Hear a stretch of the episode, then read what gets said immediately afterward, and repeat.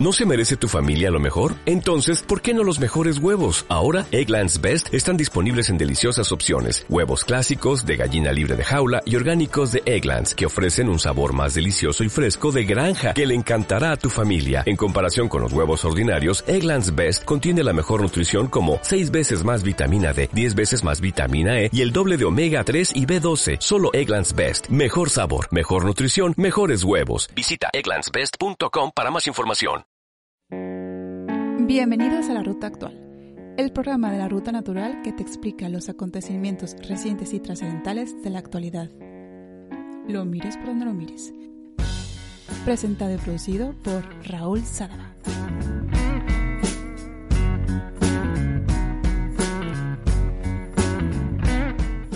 Cada cuatro años comienza un evento que acapara la atención de una gran parte de la sociedad.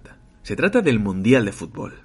El fútbol es el deporte más popular del planeta, el que más seguidores ostenta, seguido del cricket y aún seguido pero de lejos. Pero sobre todo el fútbol está presente en cualquier rincón del mundo. Es una de las competiciones deportivas ya no solo que incluye el mayor número de países de cada continente con una con una verdadera pasión, sino que es que además es allí donde los niños son los países donde los niños juegan con un balón desde que son pequeños. Y este año le tocaba a Qatar, y a pesar de que se otorgó a Qatar de el ser el país anfitrión, ya en 2010 es ahora cuando más hemos oído hablar del pequeño país del Golfo. En un principio sorprendió la elección, pero quizás tan solo por el calor tórrido en los meses de verano donde se suele celebrar el acontecimiento. Y es ahora cuando ha saltado la liebre y todos los defectos han salido a flote. Y es que Qatar tiene unos cuantos defectos. Obteniendo la organización del Mundial en 2010, Qatar esperaba consagrarse mundialmente como un país dinámico, internacional y desde luego ecléctico, abierto al mundo. Pero la llegada del campeonato le ha dado un revés sin igual. El pequeño país del Golfo ha traído todas las críticas, particularmente las de Occidente. Qatar ha invitado al mundo entero.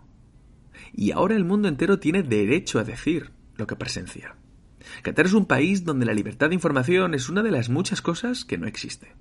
La libertad sexual y el alcohol son actividades clandestinas. La homosexualidad no solo ya es contraria a la ley, sino que además está en contra de los propios valores de su sociedad. Bueno, hay, ¿qué diría yo? Miles de personas, cientos de miles quizás, porque no lo sabemos, que han muerto trabajando en condiciones de semi-esclavitud durante la construcción de los estadios y de los hoteles. Son datos que desde luego no se mencionan en la guía del aficionado que ha publicado la FIFA sobre todo lo que hay que saber durante el Mundial de Qatar. Eso sí, una guía de 128 páginas que está publicada en papel ecológico y listo para reciclaje. El país del Golfo recibió la organización del Mundial en el momento en que la FIFA estaba pasando por el peor escándalo de su historia. Y es que sin duda alguna, el Mundial de Qatar se pensó, se propuso, se pagó y se desarrolló con el fin de limpiar la imagen de una autarquía, de una dictadura familiar casi medieval. Ya son muchas las personas, las familias, incluso las ciudades, sobre todo de Francia y quizás Alemania, las que han expresado su rechazo a transmitir los partidos en los bares o en las grandes pantallas en medio de las plazas, con el fin de protestar contra la situación de los trabajadores migrantes y también de la huella medioambiental tan nefasta que dejará pues el aire acondicionado de los estadios cataríes. La pregunta que debemos plantearnos ahora es si dejar de ver el Mundial es la medida correcta de protestar. Si renunciar a ver los partidos y bocotear el campeonato es la medida correcta para evitar las injusticias inherentes a este pequeño país que ya no pasa desapercibido.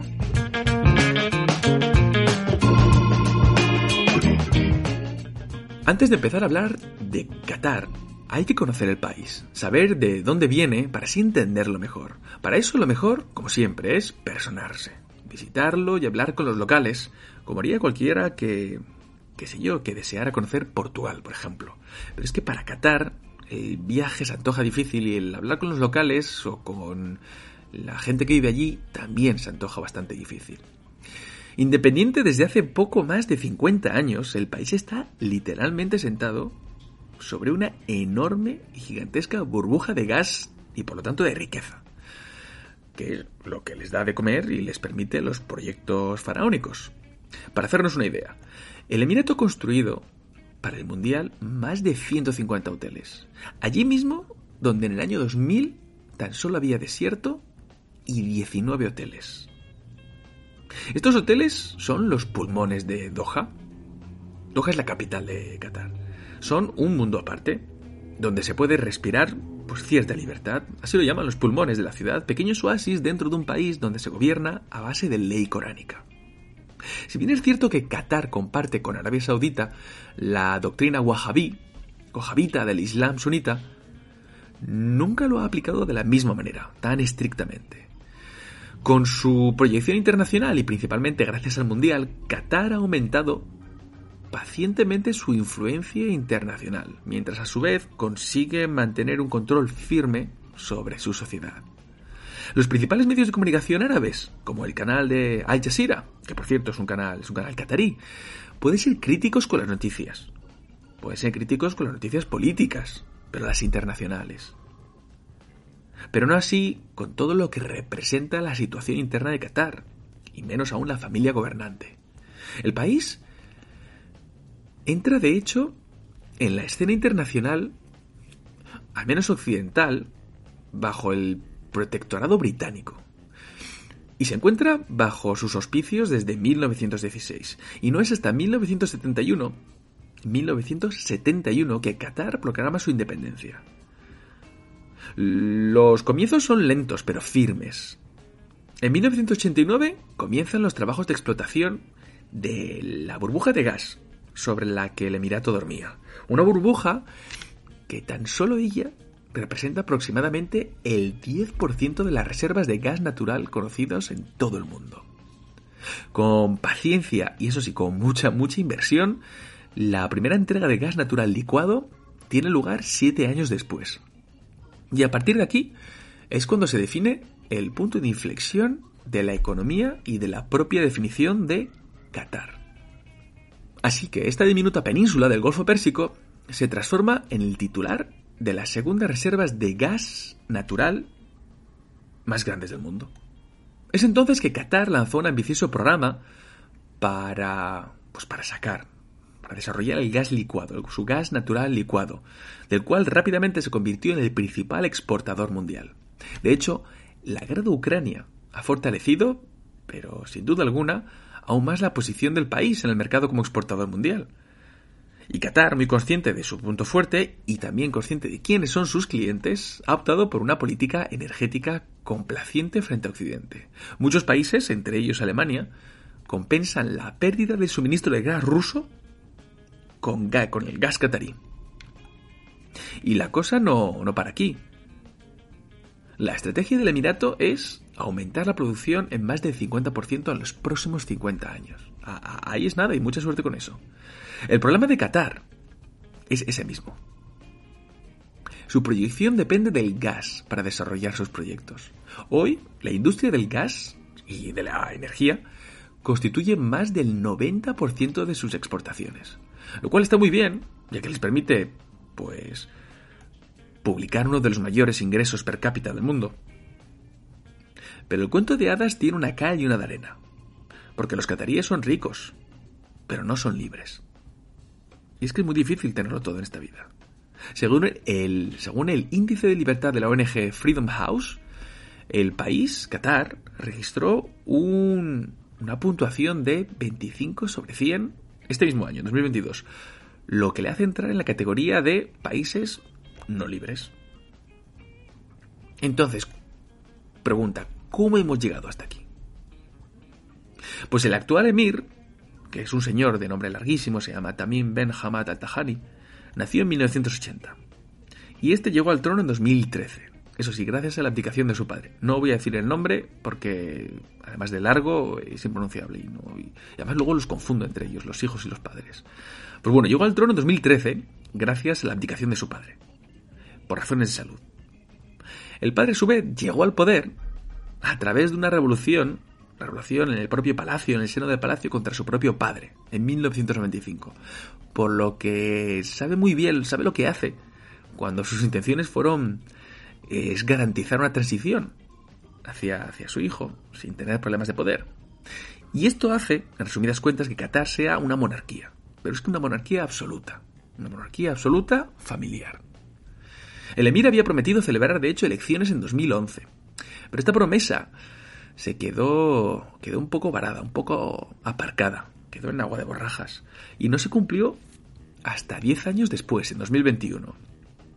Y el Parlamento que nació a partir de estas elecciones se trata, en realidad, de una simple cámara de asesoramiento para el emir y que nadie piense que ostenta algún poder, algún poder de, de legítimo orden frente a la familia gobernante. Familiares que, por cierto, ocupan la mayoría de los puestos de, responsabilidad y las principales carteras ministeriales. En Qatar no hay partidos políticos. En Qatar no hay sindicatos.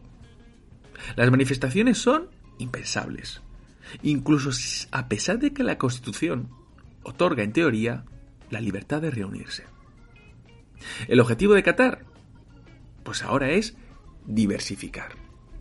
Diversificar la economía del país, inspirándose en el modelo de su vecino, de los Emiratos Árabes Unidos, que han logrado convertirse en un destino turístico y una importante plataforma logística para el transporte marítimo, el, el transporte aéreo.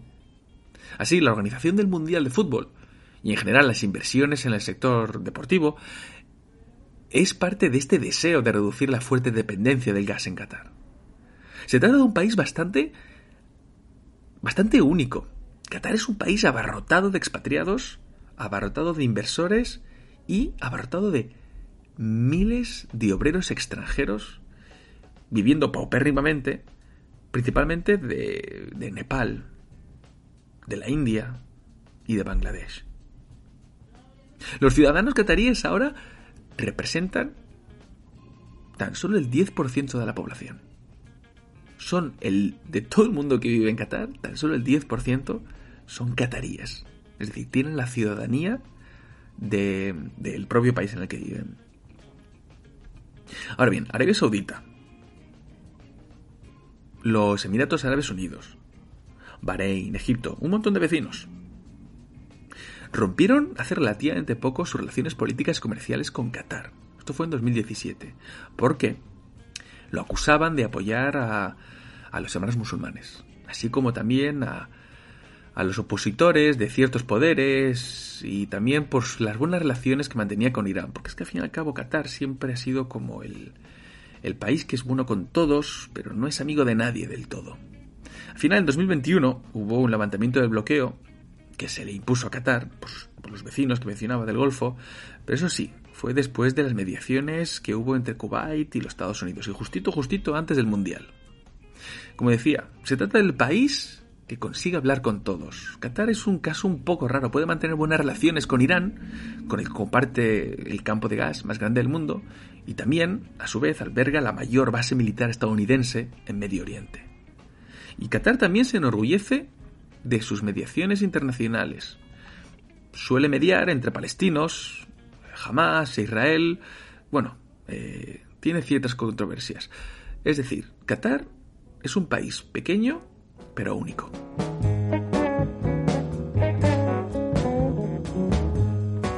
A pesar de que es cierto que hace años que se habla de las injusticias laborales de los trabajadores que han construido los estadios del Mundial de Qatar, no es hasta hace recientemente, diría yo que los últimos tres meses, que más da cuatro o cinco meses principalmente, cuando el debate ha surgido a lo largo y ancho de las, los vecindarios, las ciudades, las comunidades y en el centro de las familias.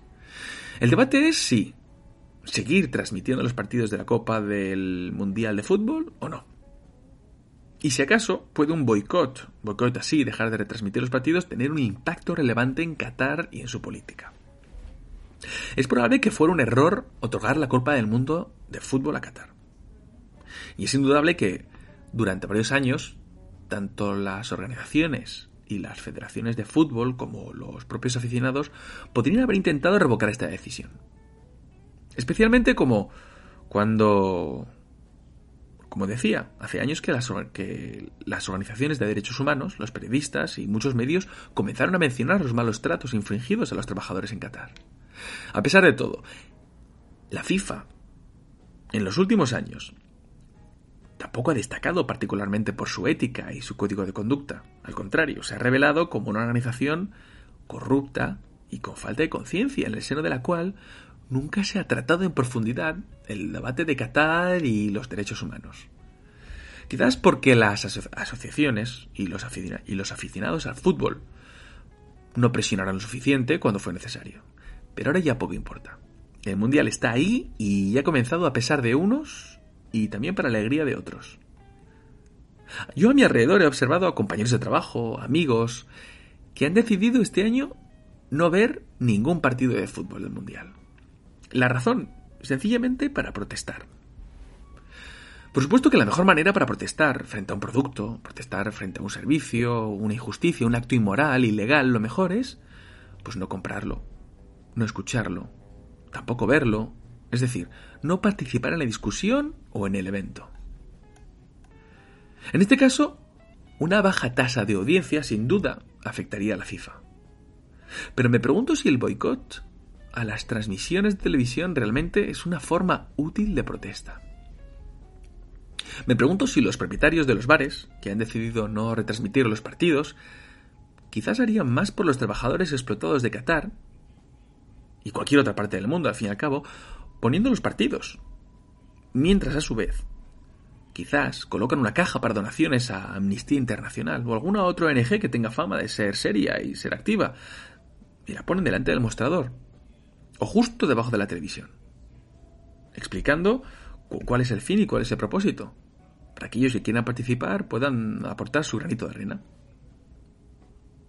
Para aquellos que desean hacer una forma de protesta más activa, desde luego que la mejor manera de denunciar la falta de derechos, derechos humanos o, la manera en la que se tratan a los disidentes políticos o a los homosexuales en Qatar, quizás tendría más efecto si se encontraran todos juntos frente a la Embajada de Qatar, ya sea en Madrid o en Washington DC, y que se encontraran durante los partidos de su equipo nacional. Y yo admiro enormemente a aquellos que intervienen, que intervienen, digo, que invierten su tiempo en mejorar los derechos humanos y en mejorar la democracia. La FIFA denunció la doble moral que presenta Occidente frente al Mundial de Qatar, y no les falta razón. Porque democracias imperfectas hay en todo el mundo. En cada continente. Y competiciones deportivas internacionales las hay a montones cada año. Desde el Mundial de, de, Judo hasta, como está ocurriendo este año, la, Copa, la Copa Mundial de, de Fútbol. Por ejemplo, el equipo danés, el equipo nacional de Dinamarca, el equipo, el equipo de fútbol danés, ha elegido este año usar una camiseta negra. Eso sí, como la tercera equipación, la cual es relativamente difícil que puedan usarla durante la competición. El, el negro es el color del luto, del duelo, y deciden que lo llevarán en memoria de los trabajadores que perdieron la vida durante la construcción de los estadios.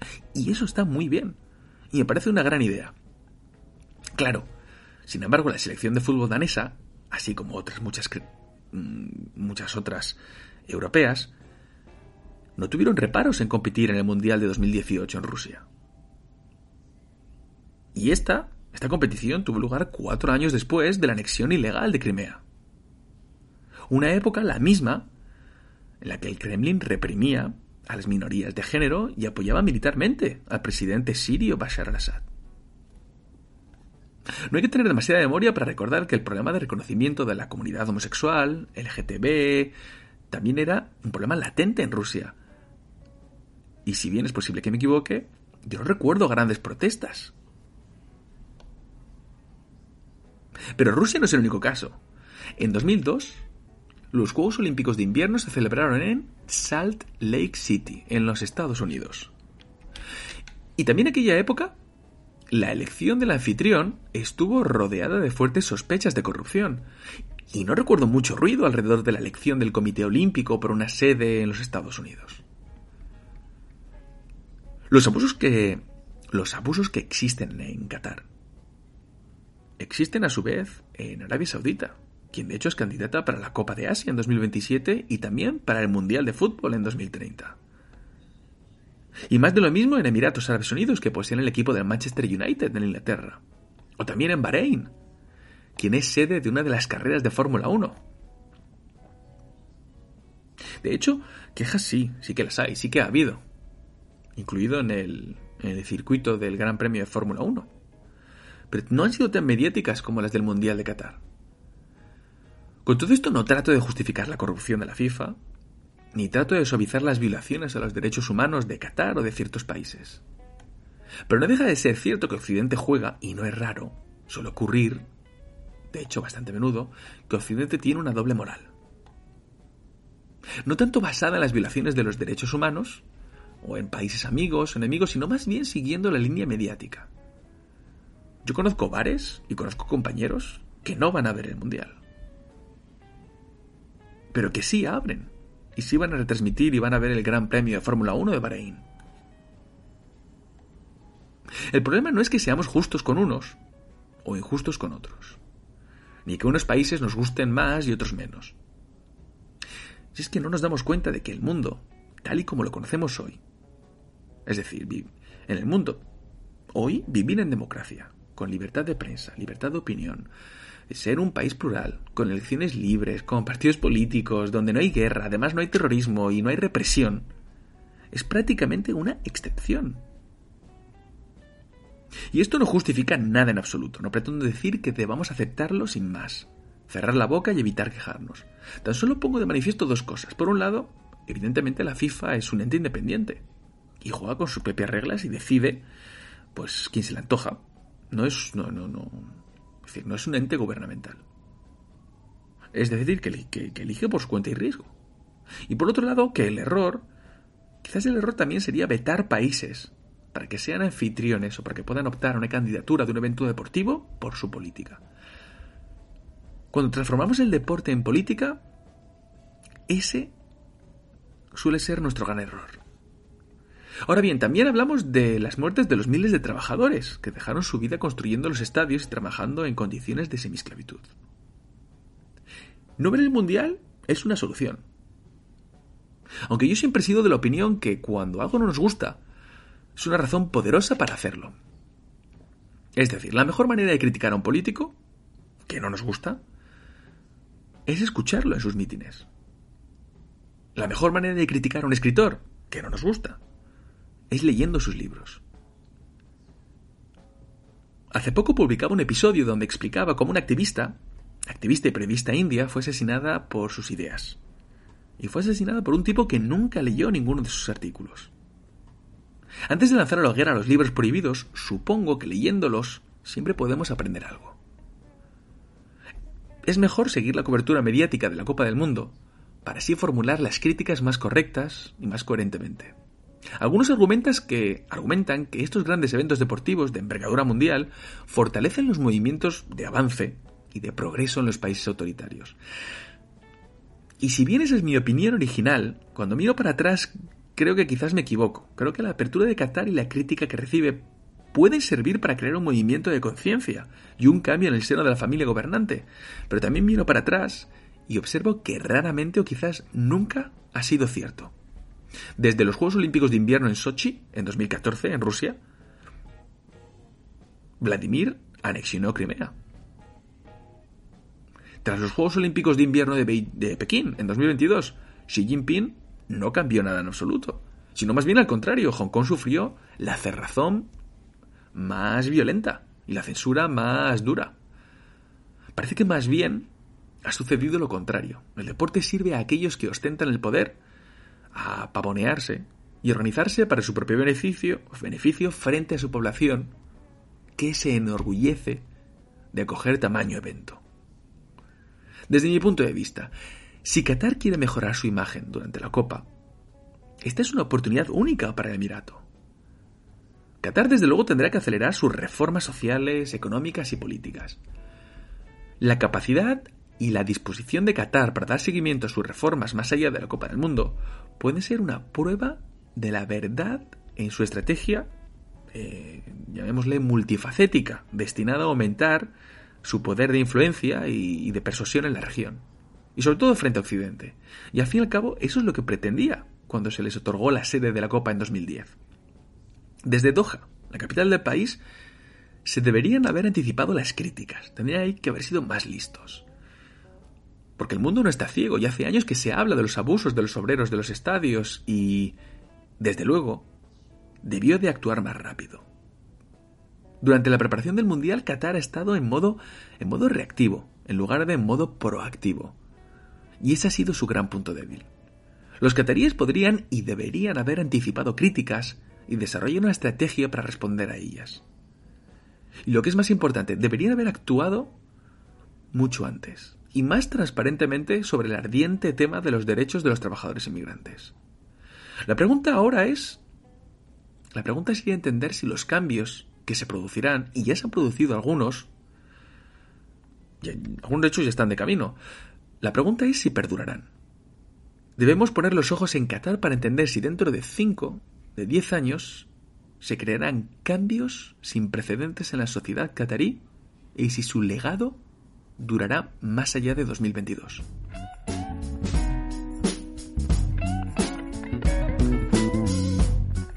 Esto ha sido todo por hoy. Sinceramente, espero que hayáis disfrutado de este nuevo episodio de La Ruta Actual, un programa de la Ruta Natural. Muchas gracias, una vez más, por vuestro tiempo escuchando este audio que analiza temas de actualidad de manera honesta, lo mires por donde lo mires. Disfrutad ahora del apunte artístico que nos ofrece el ilustrador de la Ruta Natural, Fer Monegotes sin Fronteras, un dibujo especial para cada programa. Lo podéis encontrar a través de mi página web de Linktree en el vídeo de YouTube, en mi Instagram, arroba natural podcast, y en la sección de comunidad de iVoox.